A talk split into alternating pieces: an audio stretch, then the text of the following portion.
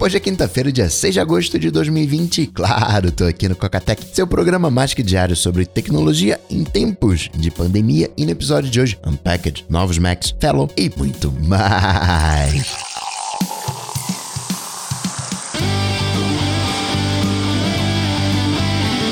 Dicas, produtividade, tecnologia, opinião, comportamento, tendência, notícias. Cocatec. Cocatec. Cocatec, a sua dose diária de tecnologia. Apresentação Gustavo Faria. Meu Mac voltou, tava gravando o podcast dessa quinta-feira, recebi um e-mail, ó, Mac aqui ficou pronto, vou contar né, qual foi o reparo. Já peguei o Mac, já tô com o Mac reparado, já tô usando. E algumas constatações no período, tava usando um outro Mac, e como era algo rápido, eu falei, pô, não vou configurar totalmente aquilo que eu preciso, vou configurar parcialmente as coisas que eu preciso. Ah, eu preciso de ScreenFlow, vou colocar o ScreenFlow, vou colocar o Audition, mas não vou colocar o Photoshop. Não, não vou mexer com o Photoshop. Então quis minimizar as configurações e teve uma coisinha boba, coisinha boba, mas que eu tive que configurar a interface escura. Como para mim a interface clara envelheceu, né? Ficou velha. Eu, caramba, isso aqui ficou um, um Mac velho. Sei que não é completamente é, pessoal, psicológico, mas é uma coisa que me incomodou. Assim como outra coisa que tá me incomodando agora, mesmo com a interface escura, é o Safari, aquele clarão do Safari. Aplicativos em claro como um todo, é o modo escuro virou a chavinha do modo escuro para mim. Uma outra coisa que eu notei e me deixou danado da vida, eu tô fazendo um review de webcam para iPhone. E uma das soluções, na hora que eu fui instalar, falou assim: olha só, você tá usando essa licença em outro Mac. O que é verdade, porque ele tava reparando. Manda um e-mail pra gente transferir a licença para esse Mac. E eu instalei, como falei, Audition, instalei vários outros softwares pagos e esse foi o único que reclamou. Não é uma empresa recente, já é uma empresa antiga, já tem outros aplicativos. Parece que tem alguma inconsistência. Você vai lá no site, tem como você gerenciar a licença. Ele até fala: pega aqui a licença, vai lá no, no, aplicativo, coloca a licença e não tem a opção de colocar licença, é só online. Parece que talvez estejam mudando, talvez tenha tido algum vazamento, algum problema, alguma coisa, e aí eles estão adotando essa maneira. Mas na prática eu fiquei extremamente chateado porque, um, tava fora do horário de expediente. Já me falaram que o suporte da empresa é maravilhoso e que seria super bem atendido, seria rápido. O problema é que o suporte funciona de 9 às 5 no horário brasileiro, né? Não casou o fuso e eu ia trocar para três dias depois voltar pro outro Mac. Falei, não, deixa assim mesmo, mas fiquei danado da vida, porque é aquela coisa de, um, talvez, né, o certinho pagar pelos errados, mas ficou uma experiência bem ruim, né? Fiquei meio, meio chateado com isso. Você vai ver no review. então, como é que eu vou botar meu pistola na hora do review? Outra coisa que eu achei interessante também, eu tô, sei lá, são cinco meses de, de quarentena já praticamente, e na assistência me foi pedida a identidade. E eu naturalmente saquei o iPhone. Achei isso interessante para mostrar a identidade online, como isso já virou a chavinha para mim, né? Aquela coisa de buscar. Tava com carteira, não foi uma exceção, foi a regra ali, né? A primeira opção foi puxar o iPhone e não puxar a carteira, não, tá aqui a identidade, embora tivesse no bolso. Embora até talvez fosse mais rápido, porque, né? Pega o iPhone de máscara, né? Na rua, digita a senha, pega o aplicativo, abre o, o trâmite todo. Mas uma coisa que eu achei interessante, eu ainda não verei a chave, foi no Apple Pay. Aliás, primeiro banco, vamos chamar espertinho, banco digital a ter Apple Pay é o Nest. Isso era uma coisa que eu pensei quando na parceria ali, a compra, fusão, whatever, do Bradesco com C6. Bradesco já tem o Apple Pay, então talvez agilizasse o processo do Apple Pay no C6. Acabou que o Nest, que é Bradesco, tem uns dois anos, a iniciativa, não vou chamar de fintech, né? Iniciativa digital, o braço digital do Bradesco, né? Foi a Nest, chegou o Apple Pay. Isso eu ainda não virei a chave, né? Eu passo por aproximação, pego cartão, faço por aproximação. Eu vejo quando tem a opção de aproximação. Isso sim, tô usando, mas não via Apple Pay. Ainda que não todos, mas eu tenho sim cartão com Apple Pay. Quero ver como é que vai ser quando chegar o Pix, né? Como é que vai ficar isso em tempos de Pix. Falando de pagamento, aqui no Rio de Janeiro as barcas estão fazendo teste com NFC, né? Pagamento por aproximação. E outra coisa para registrar é que tem promoção de AirPods. Se estiver procurando AirPods com precinho, vou colocar o link lá no dojo. Notícias. Notícias. Coca-Tech.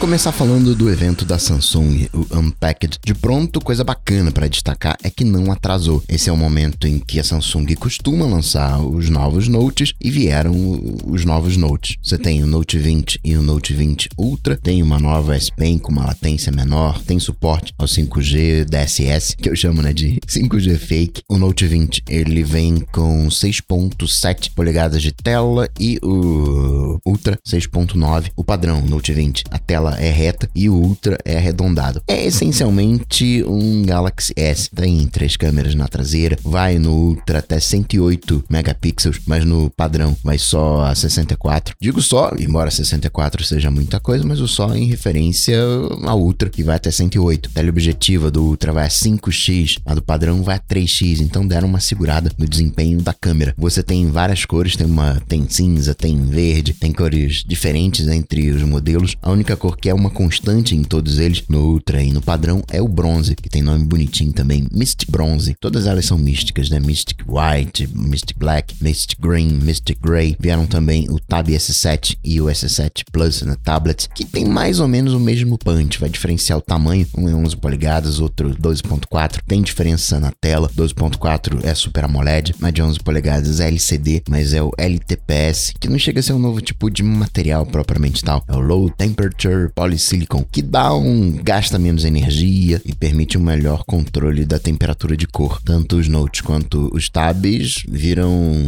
120 Hz na atualização de tela, quer dizer, menos no note padrão. Isso também ajuda, obviamente, na taxa de atualização da S Pen. Também pintou o novo Galaxy Fold, o Z Fold 2, tela maior, chega a 7.6 polegadas, isso no interno. O externo vai a 6.2 polegadas, 120 Hz no painel interno, 60 Hz no externo, fechado. É como se fosse um Note, como se fosse um Galaxy S. Você tem a tela de ponta a ponta e atrás as três câmeras. Aí você abre e tem o telão, mas a Samsung não falou muito do Z Fold 2. Diz que mais para frente passa mais detalhes. Tem o Buds Live, que é aquele formatinho de feijão que o pessoal tá caindo em cima. Eu achei assim, assim, acho que né, eu descobri que o nome dessa parte da orelha onde ele encaixa é o pavilhão auricular. Nos meus tempos de natação eu usava algo parecido com isso, era moldado na orelha, super confortável. Esse não é moldado, é genérico, mas é interessante que ele não tem exatamente uma, ele não é intra-auricular. Ele por ter cancelamento de ruído, obviamente que tem um isolamento, ele meio que fecha o, o canal intra-auricular, a porta do ouvido, mas não chega a entrar. A Samsung tá consciente disso. Falou: "Não, a gente faz aqui um esquema bacana aqui, isolando certas frequências". Disse que elimina 97% dos sons né, que são captados pelos três microfones né, que tem em cada uma das pontas do Bud Light. E para completar o pacote, tem o Galaxy Watch 3, que mede pressão, tem o oxímetro bom em tempos de Covid, tem o eletrocardiograma, fibrilação atrial, precisa do selinho da Anvisa, então sabe-se lá quando que vai estar disponível aqui no Brasil, tal qual o Apple Watch. E falando de atualizações, a Apple atualizou o iMac, o iMac de 27 polegadas, mudou praticamente tudo, só não mudou o shape, só não mudou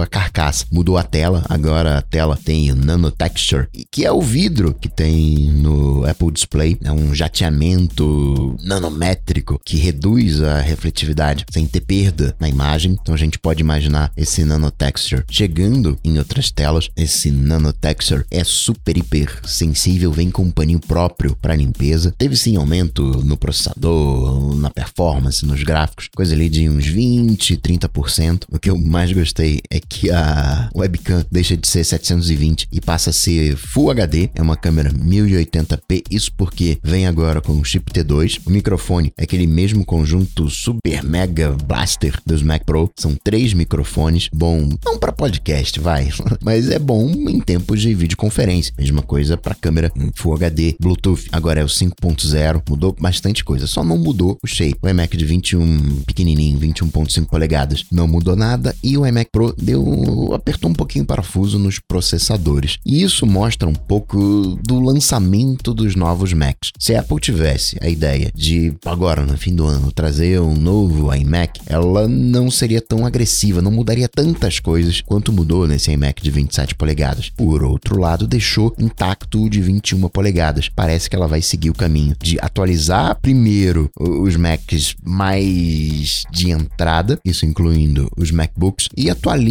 os Pros parrudões, os pesadões, depois, com o suposto novo shape dos iMacs que se fala, as bordas ficariam mais finas, o de 27 polegadas passaria para 30, a gente teria um iMac de 30 polegadas, e o de 21.5 polegadas viraria um Mac de 24 polegadas. Se eu tivesse que dar um palpite, eu diria que pro final do ano a gente teria um MacBook Air, talvez um MacBook Pro 13 polegadas, uma coisa mais intermediária, junto com um iMac de 24. Ou então, para não mexer com tela, faz um Mac Mini, MacBook Air, um MacBook Pro até de 13 polegadas, pega esses mais de entrada e já lança. A Apple teria condições de fazer isso já. Já tem tecnologia ARM, potência ARM para fazer esses Macs. O preço aqui no Brasil de todos eles, inclusive dos que não foram atualizados, aumentaram em uns 10%. O iMac 21 polegadas e meia de entrada de 11.700 passou para 13.300. 27 polegadas top de linha de 24 para 27 e o iMac Pro de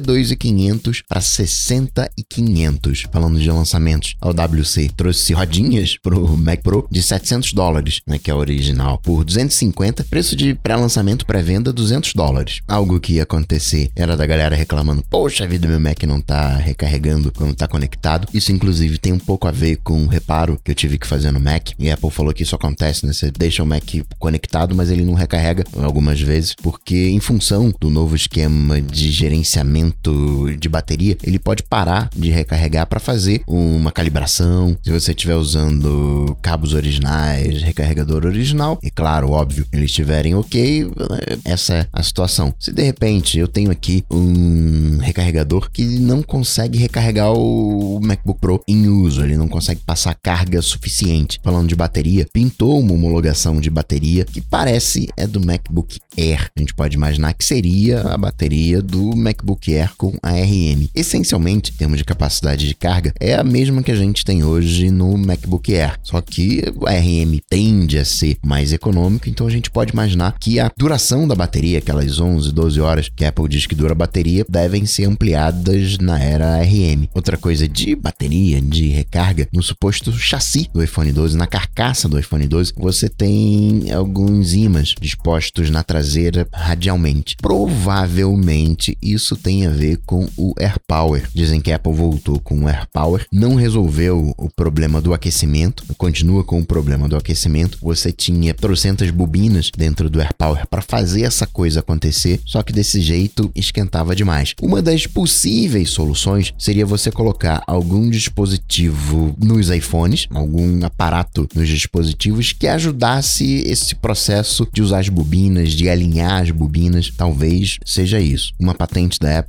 que passou que é interessante é o MacBook do jeito que a gente está acostumado, tela onde a gente está acostumado, teclado onde a gente está acostumado. Só que o trackpad, em vez de ser essa coisa centralizada, seria um trackpad virtual. Toda essa área abaixo do teclado seria trackpad e não teria divisão. Você não teria algo ah, aqui é o trackpad, não seria aquela área e você teria toda essa área para fazer a movimentação. Registrar também que saiu mais uma leva de betas, quarto beta com suporte à exposição do COVID-19.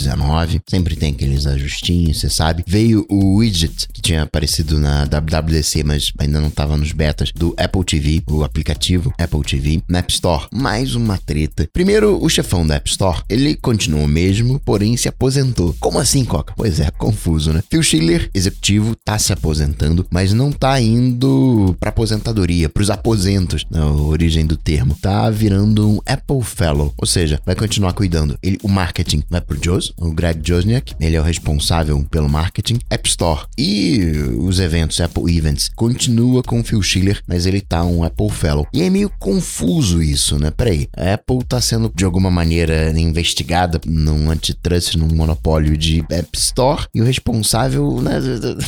Ele acabou virando um consultor, mas tá no colo desse consultor. Claro que tem que preparar a gente, mas né, bem assim assim. Por outro lado, o movimento é inteligente. Se der algum ruim, o responsável ele já tá, né, assim, meio que de lado. Meio que de lado é maneira de falar. O Phil Schiller tá na Apple desde 87, praticamente desde o início. Não aquele início, início de 1970, tão pouco aquele início de 80, 84, mas tá ali, né? Chegou pegando boas fases da Apple. E não tem muito jeito, né? Essa galera vai se aposentando. Essas figuras mais ímpares. Phil Schiller que falou, Jobs, como é que a gente vai fazer aqui com um livro se hoje a gente não tem no Kindle a opção de comprar os livros foi por causa do Phil Schiller. Ele falou, Jobs, a gente tem que fazer aqui alguma coisa, eles têm que se render ao nosso esquema, aqui a nossa política de pagamento, de uma maneira também de monopólio, não acaba virando a única, entre aspas, biblioteca do iOS. Essa galera da antiga não tem jeito, vai se aposentar. Para ficar um clima bacana, vamos criar essa figura do Apple Fellow, né, que continua o que aconteceu de alguma maneira com o Johnny Ive. Sim, ele tem uma outra empresa que, né, ele é um consultor para Apple, continua trabalhando para Apple, mas em tese, mas não tá ali no dia a dia. O Phil Schiller,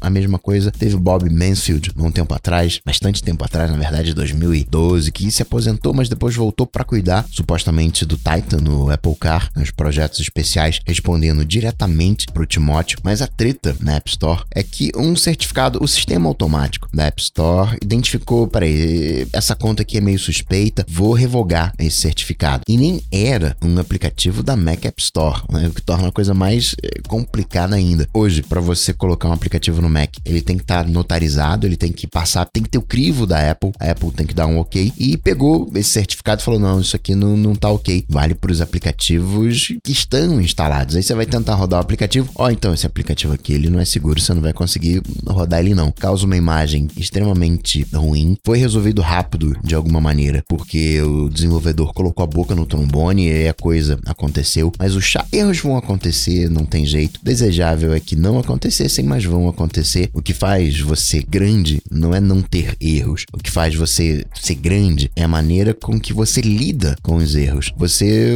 manda um e-mail para Apple, oh, tô com esse problema. Ah, tá, tá bom, é, não, é, é isso mesmo. Você não tem uma resposta, você não consegue dialogar de alguma maneira. Essa é a principal reclamação dos desenvolvedores e aconteceu mais uma vez. Arranha a imagem do desenvolvedor. Tem até alguns aplicativos desse desenvolvedor que eu uso, o Downy e o Permute, que estão na Set App. Eu uso, por exemplo, o Downy para baixar a live do área de transferência para servir de guia de gravação e eu converto de vídeo para o formato de áudio que eu quero usando o Permute. Embora o Downy eu possa fazer a extração só do áudio, só que eu quero um áudio né, específico, eu uso o Permute para fazer essa conversão. Acharam uma falha no macOS associado ao Office. Arquivos que tenham macros embutidas poderiam infectar o Mac em função dessa falha. Não há nada que diga que isso tenha sido explorado, essa falha. Falha que já foi corrigida pela Apple. A Apple corrigiu essa falha no macOS 10.13.3. Hoje a gente está no ponto 6, ou seja, há três versões atrás. Então não tem por que você se preocupar. Software bom, software atualizado. que mais de Apple? Ela especificou as regras que navegadores e clientes de e-mail precisam seguir. Para a S14, você consegue escolher qual vai ser o seu navegador e qual vai ser o seu cliente de e-mail padrão. E a Apple falou: olha, o navegador ele tem que ter certos requisitos de segurança, tem que respeitar a privacidade do usuário. A documentação não é exatamente extensa, deve dar o quê? Uma página e meia. Ó, tem que ter uma barra de endereços, você tem que ter busca, bookmarks, cliente de e-mail pode ter um screening de e-mail, ou seja, pode dar uma espiadinha nos e-mails que estão chegando até para classificar. Curioso pensar nisso, né? Um aplicativo que lê o, o teu e-mail, questão de privacidade, mas não tem jeito, né? Para poder fazer a classificação tem que ter alguma leitura. Leitura não é uma pessoa lendo, né? Sempre bom registrar isso. É o aplicativo usando a sua inteligência,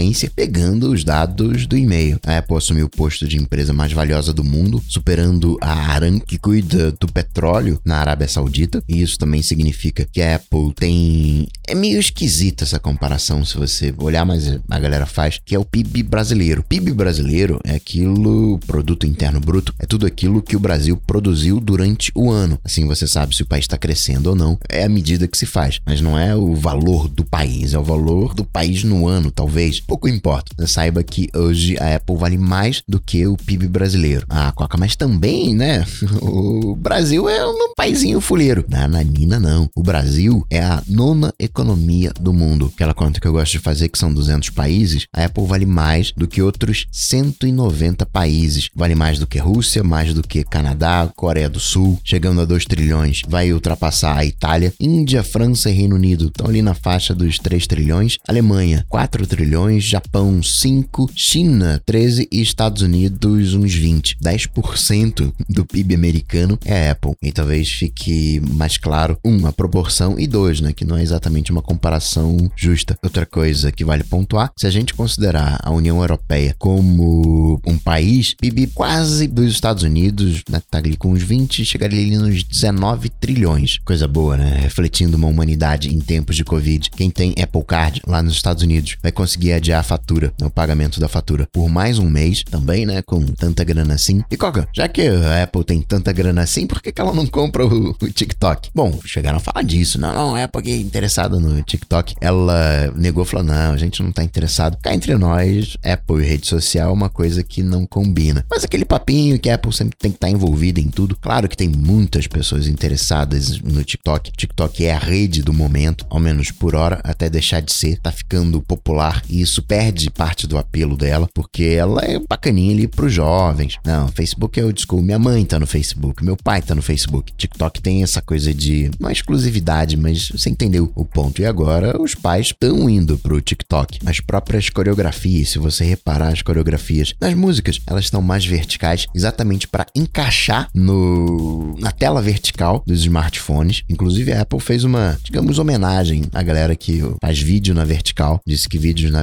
verticais também podem ser uma arte. E para finalizar, de Apple tá rolando um processo, eu gosto desses processos na China, sobre patente, né, propriedade intelectual. Apple tá sofrendo um processo lá de uma patente da Siri, de uma patente que foi concedida em 2009. Valor 1 bilhão e meio de Trumps. Tem mais coisa para falar, mas amanhã no cast de sexta eu falo. Só registrar aqui, a Microsoft confirmou pro dia 15 de setembro, ou seja, daqui a um mês e meio, o xCloud, sua plataforma de nuvem, sua Netflix de jogos, que não vai estar tá disponível num primeiro momento no iOS, exatamente porque regras de App Store, você não pode ter um aplicativo que seja um streaming de jogos na nuvem. O Brasil não está incluso nessa primeira leva, mas quero ver como é que. Uh, vamos combinar aqui. Uh, a solução do Google não pegou, né? Stadia fez água, vamos ver o que, que sai do xCloud. Inclusive, a Microsoft está descontinuando a Cortana no iOS e no Android. Não associado, já que também no Android não está associado a regras de App Store, Cortana né, também fez água. Ela já estava nesse processo de orientar a Cortana, que tinha um punch de jogos, né? Aquela coisa do Halo. Mas agora a Microsoft quer colocar a Cortana nessa coisa de produtividade né, orientada ao trabalho. Disney Plus deve chegar no Brasil sim em novembro. Inclusive, a gente já tem o possível preço, ao menos. Aparece já o preço em reais para quem está fazendo assinatura lá fora e tem uma conta no Brasil, 30 reais por mês, na verdade 29, ou então 290 reais por ano. Eu tinha falado da importância do cinema para os filmes, que a galera sim teve alguns casos de filmes que foram direto pro digital, não passaram pro cinema. Tem casos sim de filmes que não passam pelos filmes, já vão direto, vamos chamar de home video, né? Já vai direto para casa das pessoas. Mas Mulan, que estava previsto para estrear em março desse ano, veio a pandemia. Não, não, vamos ver aqui se a gente estreia no meio do ano, mas não rolou, saiu do calendário e agora vai estar disponível em setembro já direto no digital. Vai ser alugado via Disney Plus, 30 dólares. E registrar também que o Apple TV Plus fechou um acordo com Robert Downey Jr. na produção, provável que também apareça na série, que é de detetive, e também com o Leonardo DiCaprio, com uma produtora do Leonardo DiCaprio. Apple TV Plus vai ter preferência na produção da produtora, que já pegou Shining Girls e o Killers of the Flower Moon. E William English, um dos dois criadores do mouse, o mouse popularizado no início dos anos 80 pela Apple, foi inventado pelo William English e pelo Douglas Engelbart. Isso coisa de 15 anos antes, né? Isso foi em 68. Não daria para ter uma interface gráfica sem mouse. O Douglas já deixou a gente em 2013 e agora William English requiescat